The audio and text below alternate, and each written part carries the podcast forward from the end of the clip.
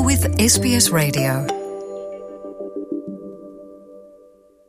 O orçamento do novo governo trabalhista trouxe muitas mudanças nos esquemas de vistos para a Austrália e as notícias são boas. O país aumentou o número de vistos para trabalhadores qualificados de 79.600 para 142 mil, uma medida que vai beneficiar as empresas que estão com dificuldade em achar mão de obra especializada e preencher as vagas no mercado de trabalho, principalmente nas cidades do interior. Karina Spooner, agente de imigração na Austrália, acredita que os trabalhadores que mais vão se beneficiar são aqueles que atuam em áreas chaves da economia australiana. Esse momento está sendo um momento ideal para quem está trabalhando aqui na Austrália, né, de modo geral.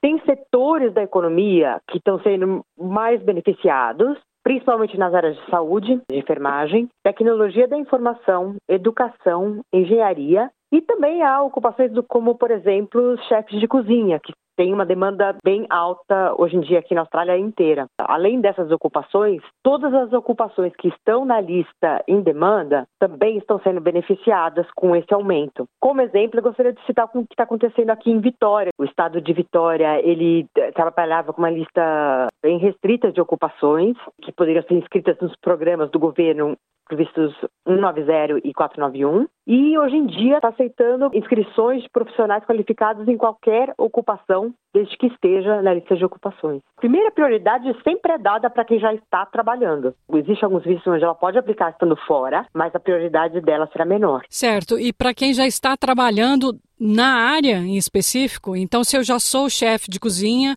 com esse anúncio eu posso aplicar para o visto, é isso?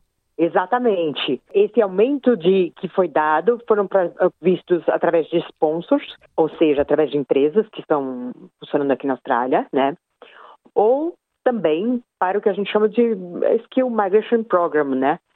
Que é o programa de imigração qualificada, onde o convite vem pelo Estado. O requisito eh, seria que a pessoa já estivesse trabalhando na área. O orçamento também introduziu o novo Pacific Engagement Visa, o visto para cidadãos do Timor-Leste e outros países das ilhas do Pacífico. Ele oferece até 3 mil vagas que estarão disponíveis a partir do ano que vem para cidadãos desses países, além das 195 mil vagas disponíveis como parte do programa de imigração permanente. Aqueles que desejam se reunir com a família que ainda vive no exterior também foram beneficiados. Os vistos partner serão processados conforme a demanda e não terão mais um teto ou limite. Os vistos para os pais, Parents Visa, muito procurados por quem quer trazer os pais ou avós das suas crianças para a Austrália, também estarão mais acessíveis, com o governo aumentando o número de vagas de 4.500 em 2021-22 para 8.500 esse ano. Para Karina Spooner, as notícias são muito boas. Eu acho que essas mudanças são altamente necessárias, principalmente nos últimos anos. Esses processos para parents e os partners têm sido muito demorado, realmente. A gente espera que tenha traga uma agilidade maior no trâmite desses processos. Então, assim, de modo geral, eu vejo altamente positivo tudo isso que tem acontecido a Austrália tem demonstrado um grande favorecimento para aqueles imigrantes que estão morando aqui, muito a favor de incentivar essa migração qualificada para a Austrália. A Austrália está precisando. E bem como para aqueles que, que têm famílias, familiares aqui, né? Eu acho que é bem interessante dar uma dinamizada nesse processo. E a sua dica para as pessoas que estão interessadas nesses vistos, que estão em vistos temporários, já trabalhando nessas áreas, nessas áreas de demanda? A minha dica é aproveitar esse momento. Então, esse é o momento ideal para se aproveitar essas mudanças. Primeiro passo, investir no inglês. Serão requisitados a comprovar um certo nível de inglês.